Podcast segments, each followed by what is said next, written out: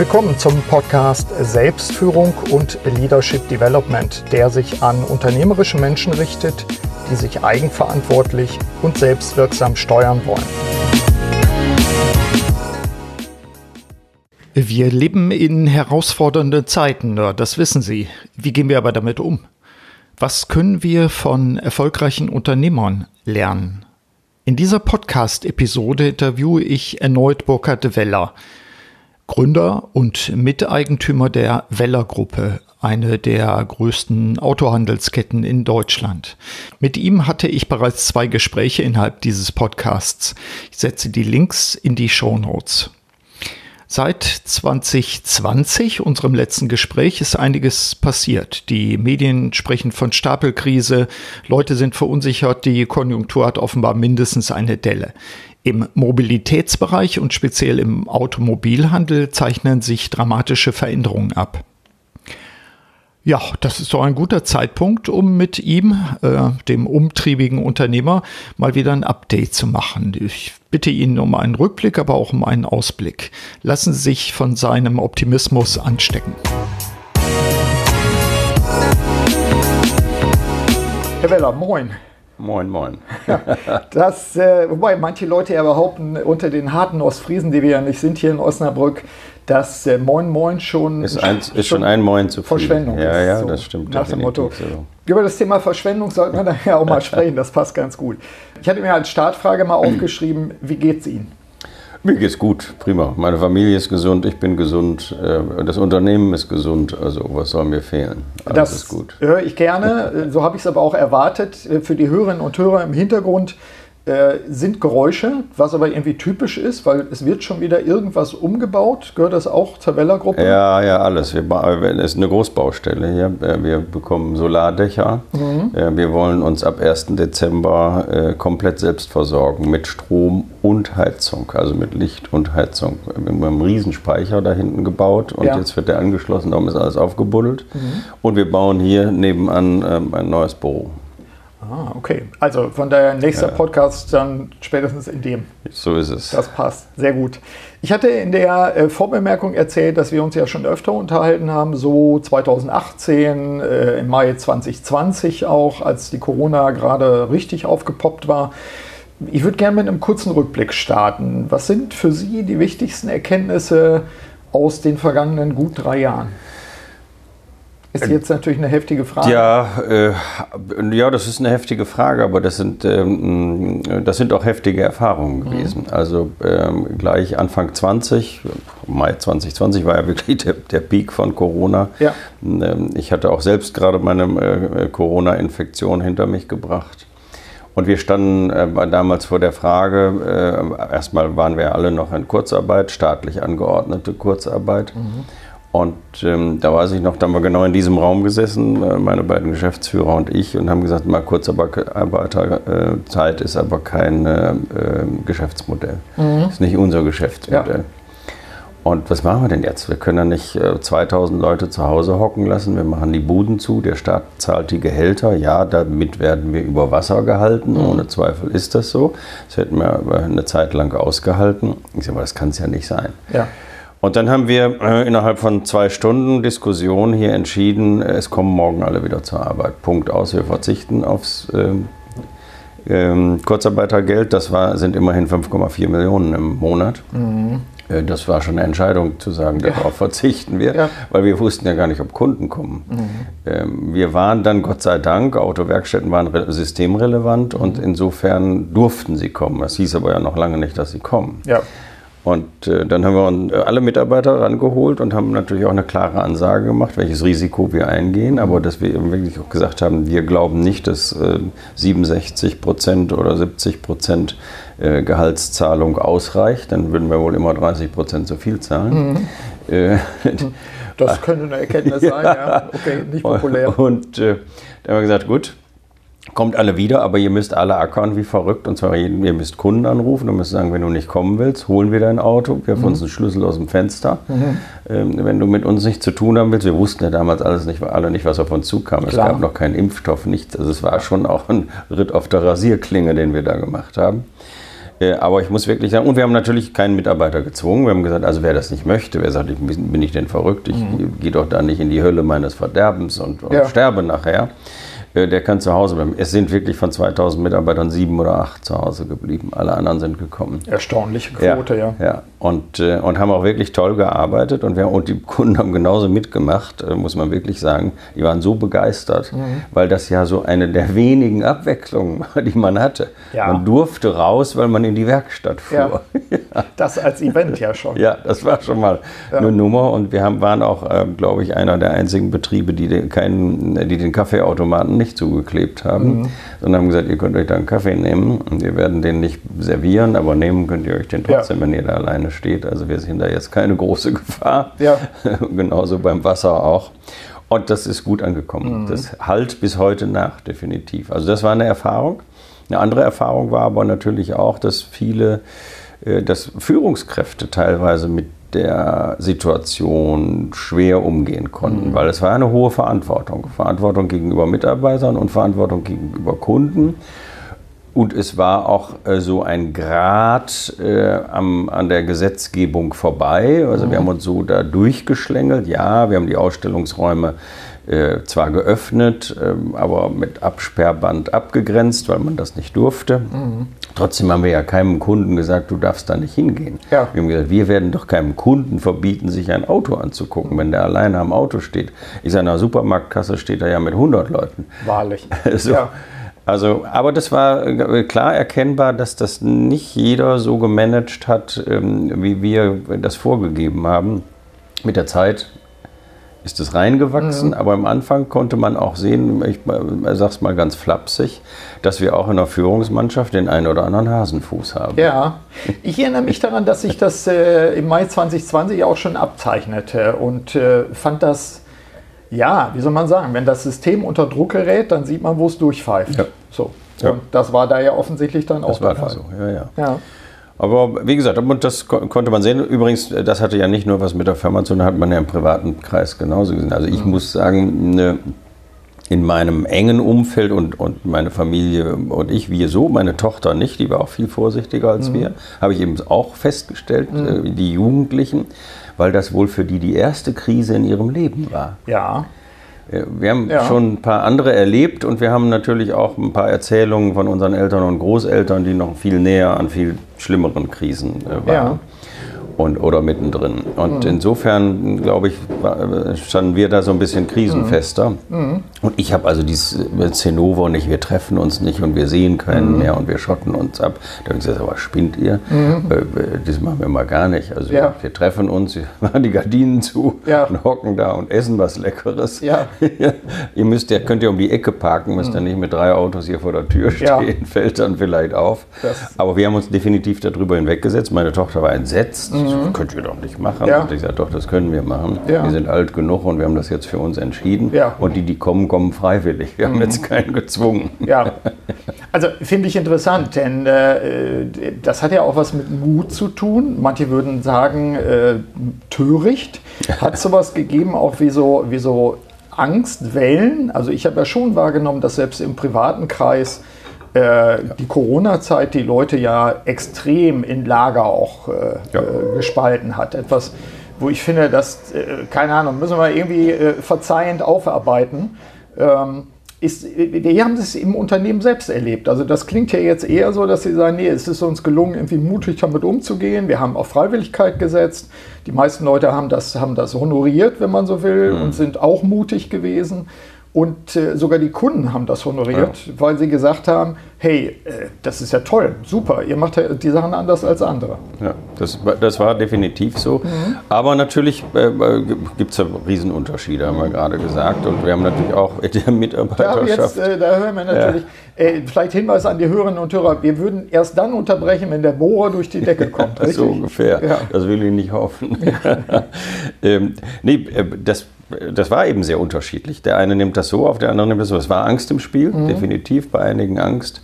Ähm, und, und äh, bei ganz wenigen äh, war es wirklich Gleichgültigkeit. Da würde ich schon eher sagen, es war mutig von dem einen oder anderen. Ich, mhm. ich bilde mal ein, dass wir auch relativ mutig äh, gehandelt haben.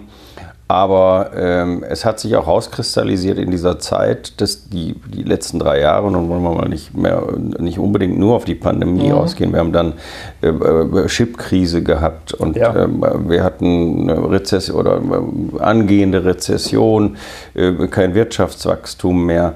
Das alles äh, schürt Angst mhm. und hat mit den Menschen definitiv was gemacht. Also mhm. Also ich finde die letzten drei Jahre wir haben eben darüber gesprochen in, anderer, in anderem Bezug über zwei Läger, aber wir haben mhm. zwei Läger. Wir haben dieses eine Lager, die was leider kleiner ist, die sagen, ja komm, wir hacken zusammen und es geht weiter und mhm. das machen wir. Und dann haben wir das andere Lager, die nur noch zögern und nur noch sagen, nein und das ist aber nicht gut ja. und, und ich glaube, das wird schlecht. Also die, ne, bei so einem schönen Tag wie heute, wo die Sonne scheint, die schon sagen, na, aber morgen regnet es. soll ja, es regnen, sagen ja, wir soll es soll. regnen. Ja, ja, ja, ja, soll mich jetzt gar nicht interessieren, das machen wir erstmal heute. Ja. Und äh, das finde ich ist viel, viel mehr geworden. Mhm. Also dieses Zaudern und Zögern, äh, um es da auch äh, locker auszudrücken, das geht mir echt auf den Keks. Ja. Also ja. das ist anstrengend geworden. In der letzten Zeit viel, viel anstrengender, äh, als das in der Zeit davor war. Mhm. Diese drei Jahre sind nicht an der Bevölkerung vorbeigegangen. Definitiv nicht. Ja. Nee, gut, und dann, äh, ich will nicht abschweifen, es liegt mir auf der Zunge, es gibt ja auch dann so eine gewisse Rundum-Sorglos-Mentalität. Äh, kümmert kümmert äh, euch um mich so ungefähr, lieber Staat? Das kam noch hinzu, dass der Staat natürlich geholfen hat, ja. was sicherlich, aber ob es in der Gänze und in der Größe sein muss, musste mhm. und äh, in der Tiefe weiß ich auch nicht. Also mhm. der Staat ist am Ende nicht für alles verantwortlich. Und ja. ich muss ganz ehrlich sagen, ich habe, äh, fand es völlig crazy, dass Autohersteller, bleiben wir mal bei, meiner Branche, dass Autohersteller Kurzarbeitergeld kriegen und im gleichen Jahr 16 Milliarden Gewinn machen. Mhm. Ja, geht's denn noch? Ich bin völlig dafür, dass man sagt, wir äh, sichern dich auf Null ab, mhm. damit du nicht in Gefahr gerätst, ja. damit du liquide bleibst. Mhm. Äh, wir gleichen Verluste aus. Ja. Aber ich kann doch nicht Gewinne ausgleichen. Mhm. Das ist mir völlig fremd. Ja. Das ist mir völlig fremd, ja. dass auch heute noch, dass die irgendwie, die haben Wasserschaden mhm. ähm, und machen Kurzarbeit und, äh, und der Staat zahlt die Gehälter und am, am, am Jahresende äh, veröffentlicht BMW 20 Milliarden Gewinn. Ich sage, ja. ja, geht's noch? Ja. Also da sind wir dann auch in einer gewissen Weise bei Vorbild, Thema Vorbild. Was mich reizt dabei in dem Kontext so, so die letzten Jahre und nicht nur Pandemie, ähm, ich bin ja nun äh, Spezi-Experte für das Thema Selbstführung. Was haben Sie für sich selber gemacht, um auch nicht daran kirre zu werden, um Zuversicht zu behalten? Äh, klar, das ist dann mhm. das Essen hinter den Vorhängen gewesen mit Freunden und Bekannten, um zu sagen, ja. das Leben geht weiter und wir feiern auch jeden Tag. Ähm, aber was, was haben Sie für sich getan? Etwas anders als früher oder weiter gemacht? Äh, ja, anders als früher schon. Ich bin politischer geworden. Mhm.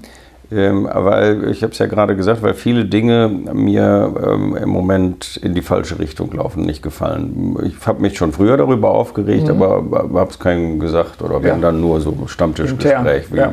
ne, was jeder kann und ich weiß es, ne, ja. also wir können alle am besten Fußball spielen und wir können auch am besten Politik machen.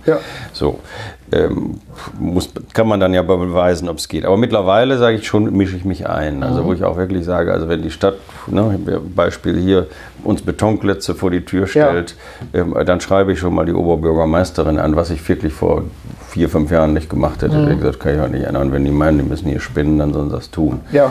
Äh, nee, jetzt mache ich das nicht. Jetzt sage ich schon, das will ich nicht und das kann man anders lösen. Mhm. Und, das, und das, also ich habe das Gefühl, ob es am Alter liegt, weiß ich nicht, liegt sicherlich auch an der Zeit. Ich mhm. bin natürlich nicht mehr so in dieser Tagesmühle mhm. äh, und sage, ja, aber dann muss ich die Zeit ja jetzt nicht dafür nutzen, die Füße hochzulegen und äh, äh nach dem Zeitung lesen Nickerchen zu machen, mhm. sondern muss ich sagen, du musst dich mal engagieren. Ja. Und wenn dir irgendwas nicht gefällt, dann musst du das auch mal sagen. Mhm. Und nicht am Stammtisch, das hilft nicht.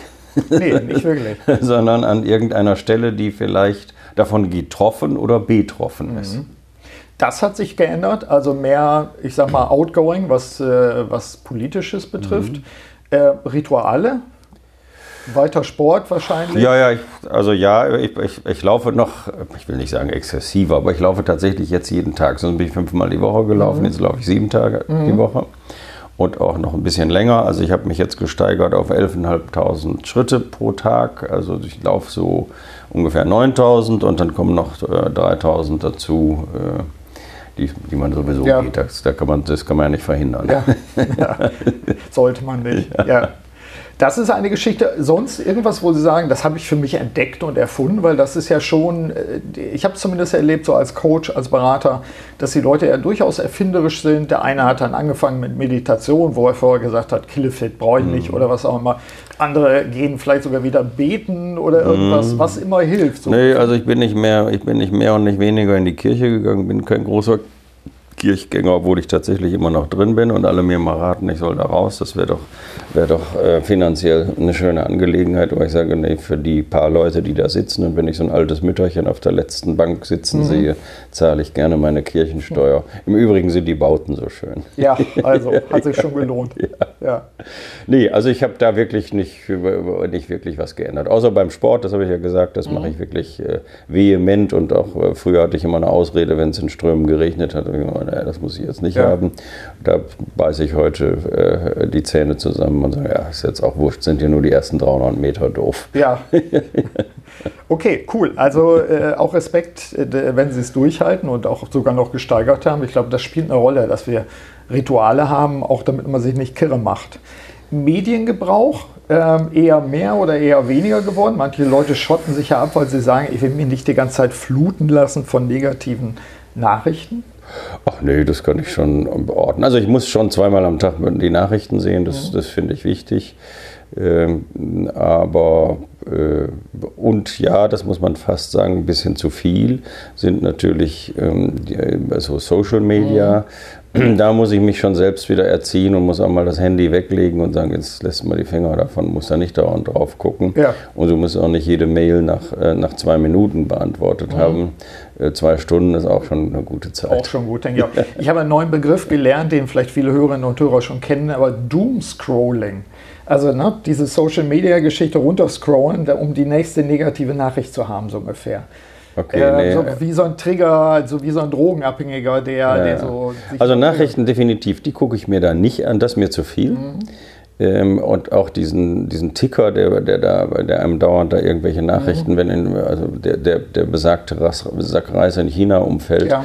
das muss ich jetzt auch nicht wissen. Ja. Ähm, aber ich gucke eben wirklich zweimal am Tag äh, äh, Fernsehen. Mhm. So. Und das ist äh, nach Möglichkeit um, um 19 Uhr im zweiten und äh, die Tagesthemen dann später. Ja.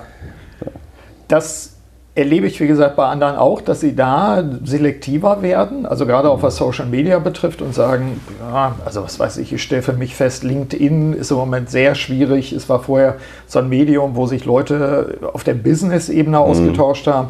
Es wird jetzt sehr, ich finde, missbraucht, auch für politische Diskussionen, sodass ich schon das überlege, willst du da überhaupt noch sein? Ja, genau. Das habe ich also, da habe ich auch letztens mal aufgeräumt. Ich hatte mal Herrn, äh, bin, bin mal Herrn Merz gefolgt und Herrn mhm. Lindner und das mhm. habe ich jetzt aber auch wieder gestrichen. Ja. Also, was, was wollen die mir eigentlich sagen? Das Wichtige sehe ich abends in den Nachrichten. Das kommt auch so durch. ja. ja. Sehr so. Also ich habe ja in dem, in dem Buch, ich habe Ihnen eben die neue Auflage gegeben, die äh, auch Social Media Diät empfohlen. Also wenn Sie da nachblättern wollen, ah, ja, yes, ja, das funktioniert sofort. Das ist gut. Kommen wir in der Gegenwart an. Ähm, ich habe neulich einen Podcast von Ihnen gehört, eine Episode.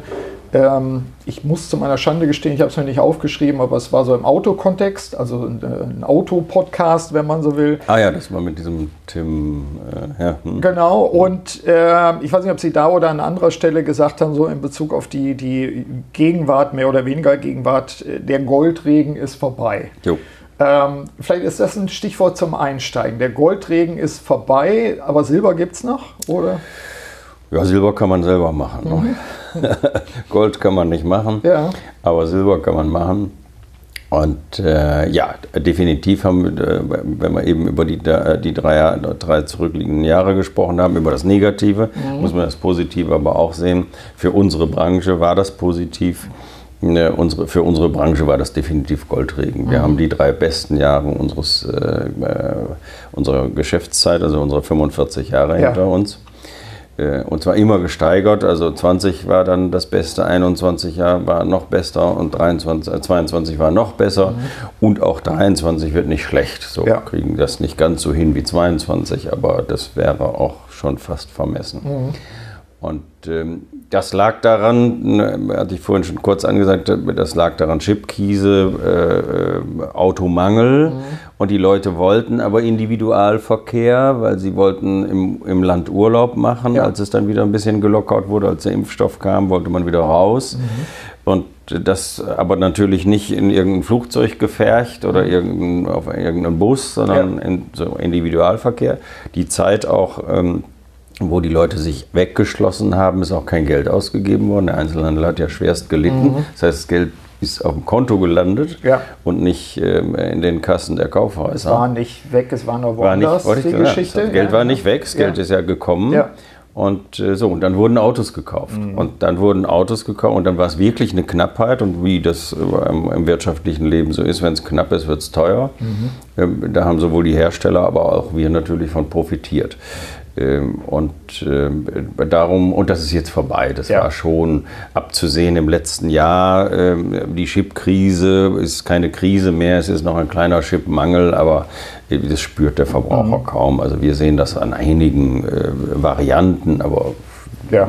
können wir die eben nicht anbieten. Also ob nun das Schiebedach äh, äh, bei Regen von alleine zugeht oder ich drücke auf den Knopf, ist jetzt nicht so der große Weltuntergang. Ja, ja kommt drauf an, wenn man ja. zu spät drückt, aber okay. Ja, Und äh, insofern ne, merken wir dieses Jahr schon äh, eine völlige Normalisierung. Das mhm. wir leben dieses Jahr praktisch noch vom Auftragspolster. Ja. Aber die Aufträge, die jetzt reinkommen, sind eigentlich wieder wirklich wie 2019. Mhm. Also die werden wieder preisverhandelt. Mhm.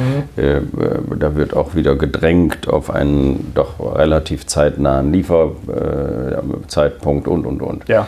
Also das Leben ist normal und das meinte ich mit dem, der Goldregen ist vorbei. Mhm. Deswegen muss sich keiner aus dem Fenster stürzen.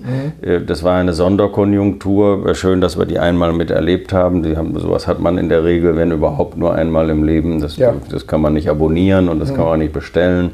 Schön, dass es so war. Äh, und jetzt müssen wir eben wieder ganz normal arbeiten. Ist äh, trotzdem für uns eine Herausforderung insofern, dass wir zwar die ganzen drei Jahre immer unseren Mitarbeitern gesagt haben, das ist nicht normal, was hier gerade mhm. läuft. Denkt dran. Ja. Ihr müsst genau weiter den Kunden kontakten, ihr müsst freundlich sein, ihr müsst zuvorkommend sein. Das ist hier das, das ja. ist, ist, nichts von Dauer. Wir wussten ja nicht, wie lange es geht. Ne? Dass das wirklich drei Jahre ging wie gesagt, das war ein Segen. Und dann, und dann unter den Umständen, unter den, das war ein Segen. eher depressiv waren, so, so ungefähr. Und äh, darum äh, haben wir jetzt schon mit dem einen oder anderen Mitarbeiter auch äh, etwas ernstere Gespräche und gesagt, mein lieber Freund, das muss, das muss laufen eigentlich wie immer. Du brauchst deine zehn Kundenkontakte mhm. pro Tag, weil nur dann hast du auch ein Auto verkauft. Ja. Eine ganz, das ist so eine einfache Formel. Ja. Naja, aber es kommt jetzt allmählich wieder rein. Die ersten im ersten Halbjahr haben wir uns noch äh, äh, Fransen an den äh, Mund gesprochen, mhm. aber mittlerweile ist es angekommen. Ja. Kommt es wieder. Ja. Ähm, ich hatte auch im Kontext der Vorbereitung ein bisschen gelesen, Stichwort Agenturmodelle. Ich habe irgendwie gelernt, es gibt echte und unechte. Da will ich gar nicht so tief einsteigen, ja. aber was, ich, was ich feststelle von außen ist, die Landschaft verändert sich. Also das, was wir vielleicht über Jahrzehnte als, als Autohäuser kennengelernt haben, löst sich auf in verschiedene Modelle, ist meine Wahrnehmung von außen. Ja. Ähm, was macht das mit einem Unternehmer? Ist das etwas, wo Sie sagen, oh, finde ich jetzt, ist eine Herausforderung? Oder äh, ja, wir haben auch schon früher Veränderungen gehabt, aber mhm. ich hatte so mhm. von außen den Eindruck, die, die großen Hersteller versuchen viel mehr Kontrolle zu haben. Ja, ich mache es mal ganz kurz. Ja. Äh, als ich anfing vor 45 Jahren, gab es 21.000 Autohäuser. Mhm. Die gehörten 19.800 Eigentümern. Also kaum einer hatte zwei oder ja. gar schon drei Autohäuser. Ganz wenige. Und ähm, dann hieß es immer, es kommt eine Revolution. Ich habe immer gesagt, ich warte darauf. Nie ist eine gekommen. Es ja. war wirklich, es war nicht mal eine Evolution, sondern es war wirklich äh, millimeterweise hat sich diese Branche verändert oder eigentlich auch gar nicht. Heute sind wir noch äh, 16.000 Autohäuser. Die gehören 5.800 Eigentümern. Mhm. Und jetzt haben wir 23 und 2030, zumindest unsere Prognose werden wir unter 1000 Eigentümer mhm. sein in Deutschland und in etwa noch 12.000 Autohäuser. Ja. Ähm, und daran kann man schon sehen, da verändert sich eine ganze Menge. Das sehen wir schon. Also äh, wenn ich äh, Kollegen sehe, die keine Nachfolge haben, die Tochter ist Tierärztin, der Sohn ist Lehrer, die sagen immer, Papa, verkauf deine Bude. Ja. Du hast da irgendwann mal an die richtige Stelle gebaut, da geht jetzt ein Supermarkt hin, da kriegst du siebenstellig ja. und dann kannst du herrlich und in Freuden deinen Lebensabend machen. Dann mhm. mach das bitte. Äh, das ist die eine Variante, das ist die größte, ist eben fehlende Nachfolge. Mhm. Darum mussten die Hersteller auch handeln. Also mhm. damit, an der Stelle muss man sagen, das, war, das haben die nicht erfunden, sondern das, das war notwendig. Ein guter Hinweis, weil das mhm. hätte ich von außen gar nicht äh, einschätzen können. Ja. Und das andere äh, ist eben, dass die Hersteller erkannt haben, wenn größere, früher hatten sie Angst vor größeren mhm. Einheiten, also sobald einer zu groß wurde, haben sie gesagt, oh, der wird zu mächtig und zu mhm. groß, bis hin zum großen Risiko. Wenn der mhm. uns ausfällt, fliegen uns mit einmal 10.000 Autos aus dem Hut. Puh, das finden wir jetzt auch nicht gut. Äh, diese Angst haben sie, die ist verflogen. Und im Gegenteil, Sie sagen, das ist einfach viel einfacher, mit großen professionellen äh, Händlern zusammenzuarbeiten, die also für, für, für, jedes Thema auch einen Spezialisten haben und nicht, wo ich mit einem allgemeinen Unternehmer spreche, der das gar nicht abdecken kann. Ja. Ich, niemals, im, nie könnte ich hier sitzen und könnte sagen, ich kann hier alle Abteilungen führen. Mhm. Äh, Im Leben nicht. Mhm. So, das muss aber ein Einzelunternehmer, der ja. da oben an der Ecke ein kleines Opel-Autohaus hat mit, mit 15 Mitarbeitern, mhm. der muss alles abdecken. Ja. Der hat keinen Abteilungsleiter. Klar. Der ist vom das Chef ist über. Selber. Ja, das ist ja. er selbst. So, und der kriegt das ganze Wissen, was heute so ein, so ein Automobilhandel äh, verlangt, das kriegt er halt nicht mehr geregelt. Mhm. Und darum, das ist der, ist der zweite Entwicklungspunkt. Und der dritte, den hatten Sie schon angesprochen, ist natürlich auch, der Hersteller will mehr Einfluss. Mhm. Er will sagen, was gemacht wird. Also wir verkaufen jetzt nur noch grüne Autos ja. und der Kunde will nur noch grüne Autos. Ja. So, äh, ob das so aufgeht, werden wir sehen. Das ist eben der Schritt, der jetzt kommt zur Agentur. Mhm. Und da spreche ich jetzt mal nur von der, von der äh, echten Agentur, nicht die mhm. unechte, weil das ist eigentlich immer nur eine Krücke hin zur, zum, zur echten Agentur. Und die echte Agentur äh, ist jetzt die viele meiner Kollegen sagen, wir sind dann keine Unternehmer mehr. Mhm. Also das ist so die, ich kann, ne, der Hersteller sagt mhm. wirklich, er sagt wirklich, du hast, äh, äh, du hast fünf Autos äh, und du hast die Vorverwagen, du kannst jetzt nicht mehr sagen, ja, aber ich hätte doch gerne den Vorverwagen. Ne? Und er bestimmt das und sagt, das in, deiner, in deinem Gebiet haben ja. wir gesagt, fahren eigentlich nur, was weiß ich, im, im tiefen bayerischen Wald, mhm. fahren 80 Prozent SUVs. Also musst du vier SUVs als Vorverwagen haben und nur eine Limousine ja. oder ein Cabrio. Und, äh, und der, der Händler hätte es vielleicht lieber gerne, äh, lieber anders, weil seine mhm. Frau würde lieber ein Cabrio fahren und seine Tochter auch. Ja. Und er kennt einen, der. Und, so, ja. und ähm, darum sagen sie, ja, da bin ich nicht mehr Unternehmer, sehe ich anders. Das mir wurscht.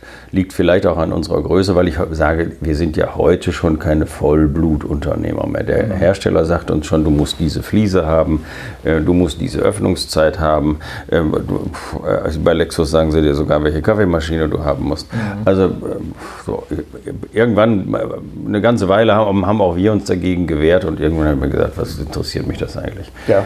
Es interessiert mich doch eigentlich nur, was unten rechts steht nachher. Mhm. So, und ja wenn das passt, ja. dann können die doch erzählen, was sie wollen. So. Ja. Und bei der Agentur hat es halt hier den Vorteil, alles, was sie sagen, müssen sie auch bezahlen. Mhm. Und du sagst, mir doch egal. Ja. Erzählt doch, was ihr wollt, mache ich. Ihr müsst es nur bezahlen. Wobei, wenn Sie, es, wenn Sie es so beschreiben, ist es ja auch eine, eine in Anführungszeichen äh, konstruktive Anpassung. Also wenn sich die Umstände ändern, dann sehe ich zu, dass wir uns so anpassen, so dass Evolution, dass wir noch, dass wir noch Späßchen dran haben und dass so. wir noch unser, unser Ding finden. Das ist aber ein gutes, gutes Scharnier jetzt zur Frage zukünftige Trends. Also mir fiel auf, ich bin mit dem Fahrrad gekommen, ich habe es ja nicht weit. Ähm, ich habe keinen Fahrradständer gefunden. Auf der anderen Seite haben Sie, äh, äh, gleich als Verbesserungsforscher, auf der anderen Seite haben Sie ja auch in dem, in dem Interview, ich glaube an anderer Stelle auch gesagt, Mensch, äh, wir waren ein bisschen spät, aber wir werden auch äh, jetzt uns mit Fahrrädern beschäftigen mhm. und werden das integrieren bei uns. Ähm, das sind ja, äh, ich sag mal, so als Außenstehender und nicht Auto-Experte in dem Sinne, da sind ja Sachen, wo ich mir denke, ja, irgendwie da hätten wir auch schon früher drauf kommen können. Dass Mobilität natürlich dann ja. breiter gefächert ist und sozusagen vielleicht der, derjenige, der das Cabrio gekauft hat, dass er mhm. ne, XYZ auch noch haben will. Und das Fahrrad, ich hätte fast gesagt, liegt auf der Hand, aber da ist das Bild schief. Ja, da ist das. Steht vor der äh, Tür. nee, nee, das hat schon Gründe. Also erstmal zum Fahrradständer, mhm. der vor, vor Lexus ist keiner, das stimmt. Bei Toyota sind sechs okay. Fahrradständer. Ich glaube, da haben wir noch nie ein Fahrrad gestanden. Ja. ähm, Warum jetzt diese Gesamtmobilität? Weil wir, äh, das sind verschiedene Dinge. Die Zeit ist reifer geworden und fange ich mal bei den Fahrradherstellern und auch, äh, wir machen ja auch Elektroroller. Mhm. Ähm, äh, das machen wir schon. Fahrräder ist ja erstmal nur im, im, im, Gedanken, da bauen wir auf, haben das im Moment gerade aus anderen Gründen äh, gebremst, aber weil gerade die Konjunktur im Fahrradbereich einen mhm. Knick hat, haben wir gesagt, wir müssen ja nicht im Knick anfangen, wir können ja eigentlich im nächsten, im ja. nächsten leichten Hoch wieder beginnen. Darum haben wir das mal zwei Jahre nach hinten geschoben. Ähm, der Kunde war bis nach, nach, unserer Einschätzung bis vor einigen Jahren nicht bereit, ein Zweirad in einem Vierradhaus mhm. zu kaufen. Mhm. Er wollte den Fachmann haben. Mhm. Äh, und den sah er im kleinen Fahrradladen. Ja.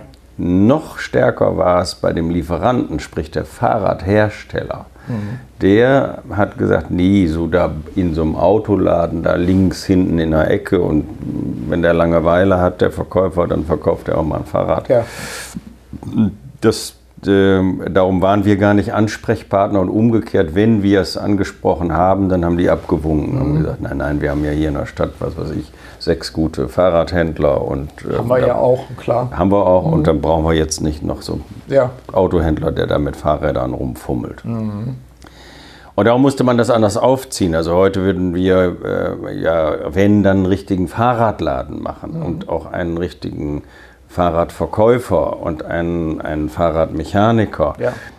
Da haben wir dazugelernt, wir haben gesagt, also so dahinstellen, das haben wir immer schon mal probiert, das haben auch unsere Hersteller immer mhm. mal probiert, da machen die Bappeln die BMW drauf oder ja. selbst Toyota hat schon Fahrräder gemacht und so, die immer zu teuer waren und eigentlich auch immer schlecht, mhm. weil es eben keine Fahrradhersteller sind, was da so. Also da muss man schon sehen, dass man die richtigen Marken hat, da mhm. muss man sich kümmern. Wir haben tatsächlich einen, einen Bike-Spezialisten, der das alles eruiert hat. Mhm. Wir waren eigentlich auch mit so weit, dass wir mit sechs, sieben Fahrradherstellern hätten abschließen können und haben das aber jetzt geschoben aufgrund der Fahrraddelle, die ist und auch aufgrund des äh, Goldregens, der mhm. vorbei ist. Wir müssen uns erstmal ums Kerngeschäft kümmern. Ja. Auch das lernt man ja in 45 Jahren, dass man nicht alles auf einmal machen sollte. Mhm. Haben wir ja alles schon gemacht und ging ja auch in der Regel dann nicht. Mhm. ja. also gelernt. Ja, da muss man auch sagen, das haben wir gelernt. Ja. Und bei Motorrollern ist es ein bisschen anders, ein bisschen einfacher, weil das irgendwie, das ist ein bisschen näher am Auto. Mhm. Und Motorroller, äh, diese Elektro, wir machen ja nur Elektromobilität damit. Und das äh, ist äh, das geschlechtslos. Mhm. Äh, das hat äh, das ist nur ein Fortbewegungsmittel. Ja. Da hat man jetzt nicht so, das ist jetzt das, ja, das ist nicht schön oder, oder, nicht toll oder nicht. Das ist so ein Fahrrad, das kann man ja sowas von individuell, mhm. also so ein Fahrrad kann ja auch 10.000 Euro kosten und teilweise sogar noch mehr. Ja. Ähm, und das hat, das ist Hobby, mhm. äh, da, da kommt Liebe ins Spiel. Lifestyle. Lifestyle, das mhm. ist alles beim, beim Motorroller nicht. Da bin ich von A nach B, zack. Ja, da muss Akku muss rausgehen, das ist gut. Akku geht raus, kann ich mit in die Wohnung nehmen, ja. kann da laden, morgens stecke ich ihn wieder rein. Zit, ja. fahre ich wieder zur Arbeit, alles gut. Das ist eine ganz andere Geschichte, geht viel leichter, ist viel kompatibler mhm. mit dem mhm. Automobilhandel, mhm. weil ein Auto ja ähnlich ist. Auch ein Auto ist ja heute viel mehr Mittel zum Zweck. Mhm. Na, wenn wir jetzt mal die Premium-Klasse oben rauslassen, da kommt schon wieder ein bisschen bisschen Liebe, Lifestyle ja. und sonst was ins Spiel, aber alles, was so, so zwischen, zwischen 15 und, und 50.000 Euro ist, ist Mittel zum Zweck. Ja. Ich sage, ja, ich will von A nach B, mhm. was ist für mich das Beste? Ja. Ja, aber gerade darum hatte ich gedacht, dass so, so Stichwort Mobilität, kompakter, verknüpfter wahrnehmen, dass das noch stärker in den Autohäusern ankommen würde. Also das, ich nehme das wahr, was Sie gerade gesagt haben. Da steht da ein schönes Fahrrad, aber das steht dann da so rum. Ja. Das ist irgendwie überhaupt nicht integriert. Das ist nee. wie Bild an der Wand. Ganz genau. So. so. Und das muss man, wie gesagt, wenn man das wirklich richtig aufgreift, dann muss man es machen wie mit den Rollern. Dann muss da ein Verkäufer stehen oder ja. ein Berater und muss sagen, jetzt müssen wir die Dinge auch äh, an Mann bringen. Und ja. dann, dann macht es wirklich Sinn, weil dann haben wir einen zusätzlichen Kontakt, wir haben einen zusätzlichen Kunden, der vielleicht in Gänsefüßchen, wenn wir Pech haben, nur Roller fährt bis an sein mhm. Lebensende. Äh, aber wenn wir Glück haben, dann fährt er irgendwann auch ein Elektroauto. Ja, oder beides. Oder beides. Ja. ja. Das äh, ist schon ein weiteres Scharnier. Ähm, was bringt die Zukunft? Also vielleicht unter zwei Aspekten. Was bringt die Zukunft so in Ihrem Kontext, was äh, das Geschäft Autohäuser betrifft? Also so, keine Ahnung, ich freue mich auf. Mhm. So wäre so, so, eine Einleitung. Ja. Und zweite dann danach die Frage, was treibt Sie in den nächsten fünf Jahren persönlich um? Also wir werden äh, Autohäuser wie in so einem, wie wir hier sitzen, würden wir heute nicht mehr bauen in mhm. der Größenordnung. Äh, oder Bad Homburg ist unser größtes Autohaus, immer mein Beispiel. In Bad Homburg, da, da, da das Ding ist einen halben Kilometer lang. Ja. So. Und das würden wir heute nicht mehr machen, mhm. weil man es heute nicht mehr braucht. Wir brauchen heute nicht mehr 40 Autos im Ausstellungsraum, die gehen da rein. Und äh, heute braucht man sechs, sieben mhm. und dann hat man eine äh, große Video-Wall, die ja. lebensgroß ist wie ein Auto, äh, die eine, sehr gute sehr gute Bildqualität hat und da, ich, da kann ich das Auto an die Wand werfen. Mhm. Da sitzen wir hier beim Kaffee und ja. gucken das an und dann sagen sie, nee, das ist grün ist mir zu dunkel. Mhm. Dann sagen wir, ja, wie ist denn das? Ja. Und dann, nee, die Felge sieht ja komisch aus, dann meine andere Felge da drauf, mhm. was alles live ja gar nicht geht. Ja. Da renne ich mit ihnen über den Hof im Regen, sage, ja, so einen grünen haben wir da hinten noch. Ja, dann ist der aber gerade ganz schmutzig. Ja. okay, also Virtualisierung also, greift noch stärker. Ja, die wird definitiv mhm. noch stärker greifen. Äh, die IT insgesamt im Autohaus wird, wird mehr greifen. Wir haben jetzt hier, läuft gerade ein Projekt in Osnabrück, probieren wir das aus indem wir mit dem Kunden interaktiv äh, sind, wenn sein Auto in der Werkstatt ist. Mhm. Das heißt, der Mechaniker hat äh, wie so eine Grubenlampe auf mhm. dem Kopf, das ist aber eine Kamera. Mhm wenn er ganz arbeitet und der Kunde kann sich auf sein Auto schalten an, von seinem Arbeitsplatz. Also er kriegt einen Code, wenn er das Auto hier abgibt ja. äh, und dann schaltet er sich ein und sagt, wie weit ist denn der eigentlich? Oder hat er überhaupt schon angefangen? Ja. Ja, Was macht denn der da? Ja. Der raucht. Ja. ja. das ist dann vielleicht DSGVO-mäßig kurz ausgeblendet. Und äh, dann wird das also wirklich, äh, dann kann er sehen, wie, was wird an meinem Auto gemacht. Andersrum kann auch der Mechaniker, äh, der dann an ihrem Auto schraubt, der ruft sie an. Sie können ihn auf dem iPhone dann auch sehen und er sagt, zeigt ihnen das Teil und sagt, ähm, äh, Dr. Wenzmann, sollen wir das auch aus, auswechseln? Wo wir gerade dabei sind. Wo wir gerade dabei sind. Ist noch nicht dran, aber mhm. wenn Sie 4000 Kilometer im Monat fahren, dann mhm. stehen Sie nächsten Monat wieder bei mhm. uns. Äh, das können wir jetzt mitmachen. Ja. Und dann sagen sie, ja, mach mal. So. Eigentlich ja so, wie man früher auch durchaus, obwohl man es nicht immer durfte, in die Werkstatt reingegangen ja. ist, sich neben das Auto gestellt hat und erstmal einen Schnack gemacht hat. So und dann gesagt hat, mm, und dann sagt, genau das wäre ja dann live. Das ist, okay, das, ist das, das wird virtualisiert und gleichzeitig wird aber der Kontakt nochmal hergestellt. Finde ich, find ich auch da einleuchtend. Wir also, haben, ja, und vor allen Dingen, das ist, das ist eine Win-Win-Situation. Wir haben eine Auftragserweiterung. Mhm. In der Regel haben wir eine Auftragserweiterung. Der Kunde muss nicht nochmal wiederkommen, was mhm. in der Regel immer ärgerlich ist. Klar. Äh, ich muss auf mein Auto verzichten, ich muss da nochmal hin, ich muss da wieder weg, muss da wieder hin, kriege nochmal eine zweite Rechnung, alles Käse. Mhm. So. Und das, äh, das wollen wir einfach damit verhindern. Wir sind äh, sogar so weit, dass wir sagen, wir wollen den, die Reparatur äh, in Gänze filmen mhm. und zur, äh, zur Rechnung kriegt der Kunde einen Stick. Mhm. sodass er sich Sonntagnachmittag, wenn er Langeweile hat, nach der Welt am Sonntag, ja. Sonntagnachmittag sagt, jetzt gucke ich mir mal an, was die dafür 683 Euro überhaupt gemacht haben. Mhm. Und kann dann vielleicht auch viel schneller begreifen, ja, gut, das kostet Geld. Mhm. Ist so. Okay, das finde ich interessant. Das, das wird jetzt nicht 100% der Kunden äh, machen. Nein. Manche werden sagen, ich habe ein volles Vertrauen, macht ihr mal. Ja, ja. Du kannst eine Grubenlampe Macht auch vielleicht einer nur zweimal ja. und sagt, nee, also das, das ja. brauchen wir keinen Film schicken. Und es spricht sich um, Stichwort Transparenz, 100% Transparenz da. Das finde ich auch einleuchtend. Gibt es ähm, noch einen Trend oder eine Entwicklung, wo Sie sagen, das, das wird uns keine Ahnung, verändern oder das wird äh, das Erlebnis nochmal verändern. Klar, die Brillen werden hoffentlich einfach mal leichter werden. Ja. So, das ist, äh, aber das hat man uns auch schon vor 20 Jahren versprochen. So, die sind immer noch so, so Dinger, dass man denkt, boah, davon kriegst du Kopfschmerzen ja. schon vom, vom auf das Ding schauen. Ja, ich wollte sagen, ich, ich kann es auch nicht. Ich ja. will es auch nicht aufsetzen. Also eigentlich ist diese Geschichte mit den großen Video-Walls. Die, die, großen Leinwände sind es eigentlich. Ja, wo weil, ich jetzt ganz normal vorsitze wie ja. vom Fernseher, nur in groß. Ja, und man bleibt in seiner Welt, in Anführungszeichen. Das finde ich auch, diese Irritation, wenn ich da drin bin. Ich habe es ja jetzt erlebt, auch immer mal wieder wir haben ja auch in, in, Osnabrück zum Beispiel, haben wir Halo Klein auch, die damit ja Fabrikplanung und sowas auch machen. Mhm. Das ist schon spannend, aber ich bin gerne in meiner dreidimensionalen ja, ja. Welt, in der ich jetzt bin. Ich fühle mich da ganz wohl. Geht mir auch so. Ja, nun ist das also das Auto an sich. Äh, wird, ich sehe das jetzt als keine Revolution. Das Auto ist nicht, ist nicht dafür da, Revolutionen auszulösen. Ähm, wir werden die, die Antriebe stehen eigentlich auch fest. Wir mhm. werden elektrisch fahren, Punkt, mhm. um. So. Äh, Im Moment ist es noch zäh, aber ich habe trotzdem gestern äh, Abend einen kleinen Vortrag gehalten in Höxter und da ich mir, hatte ich mir selbst vorher nochmal die Zahlen runtergeholt. Tatsächlich werden wir dieses Jahr die von Frau Merkel ausgerufene eine Million Autos, Elektroautos in Deutschland haben. Mhm. Sollte ja schon 2020 sein. Nun ist 23, ist, ist ja nicht so viel weiter weg. Nö, also das ist äh, immer noch dicht dran. Ist dicht dran. Äh, aber nun muss man auch sagen, eine Million äh, von 49,7 mhm. Äh, ist natürlich auch nichts. Ne? Ja.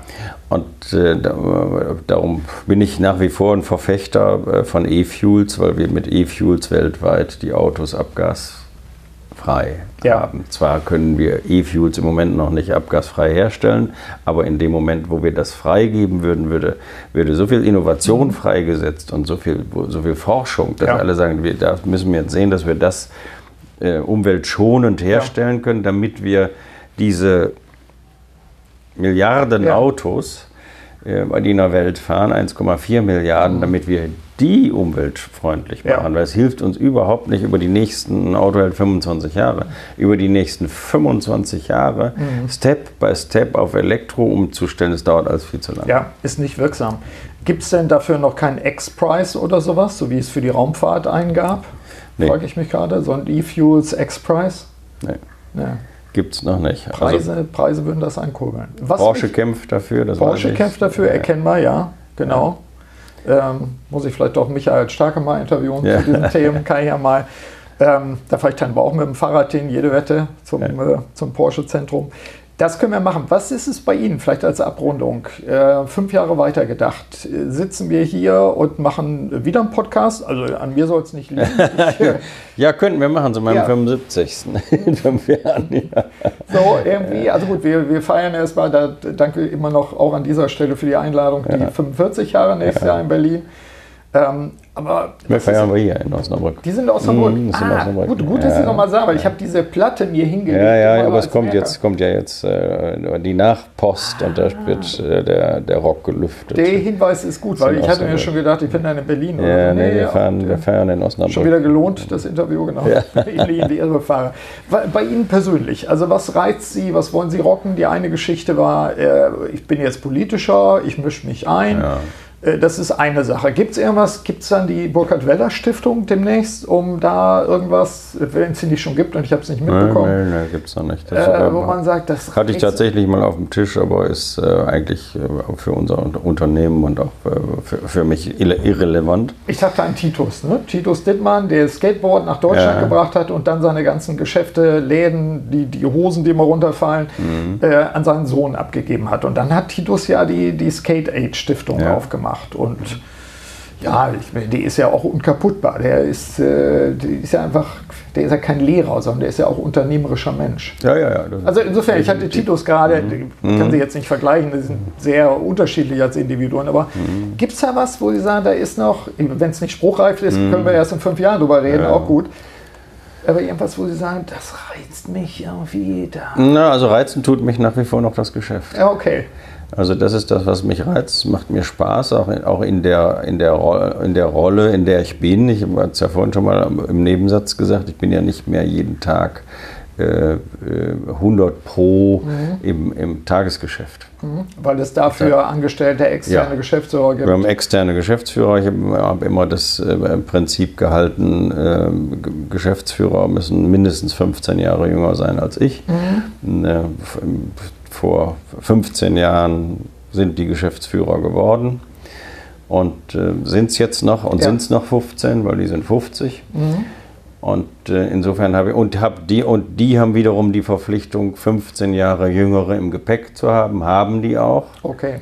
Und die haben auch schon wieder 25-Jährige, die darunter haben auch schon wieder 25-Jährige mhm. im Gepäck. Ich bin damit angefangen, als ich 40 war. Äh, und wurde in der Branche äh, belächelt. Da hieß es immer, ähm, Weller mit seinem Jugend forscht, weil mhm. ich da immer diese Bengels um Genau, dieser hatte. Begriff, der, der geistert durchaus ja, rum. Genau, genau. Weller mit Jugend forscht. Und als ich 50 war und die waren 35 und waren dann Prokuristen, ich sag mal, wo hast du die her? Ich sage, Jugend forscht. Ja, ja. cooler Ansatz. Ja. Äh, das finde ich, find ich gut, das finde ich auch konsequent. So, so kenne ich es ja auch. Sie haben ja auch darüber schon mal berichtet. Ich finde es sehr spannend, dass es sich hält. Also, dass, dass ja. Sie die Leute auch wirklich im Unternehmen halten. Oder man müsste ja anders sagen, die halten sich ja selber drin. Also ja. Motivation kann man nicht von außen machen, das muss ja irgendwie von innen kommen. So ist das. Ja. Und wir haben gerade gestern, wir waren gestern in Berlin und haben wieder vier äh, äh neue Posten besetzt mit, mit in Gänsefüßchen neun Leuten, die aber auch alle schon wieder vier, fünf Jahre im Betrieb sind. Mhm. Äh, zwei davon waren mal ehemalige äh, Assistenten von mir. Also das, wir haben, Gott sei Dank, muss ich wirklich sagen, wir haben eine ganz, ganz geringe Fluktuation. Ja, spricht für die Unternehmenskultur.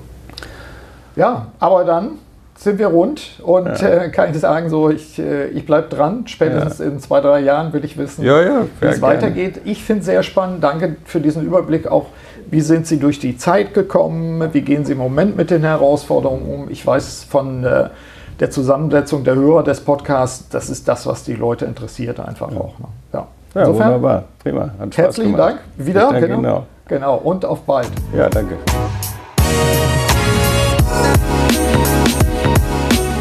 Soweit mein heutiges Gespräch mit Burkhard Weller. Ich bin mir sicher, liebe Hörerinnen und Hörer, Sie haben aus den zahlreichen Tipps und Anmerkungen doch einiges für Ihr unternehmerisches Leben mitnehmen können. Und sicherlich können wir uns von der Zuversicht und dem Optimismus von Burkhard Weller inspirieren lassen.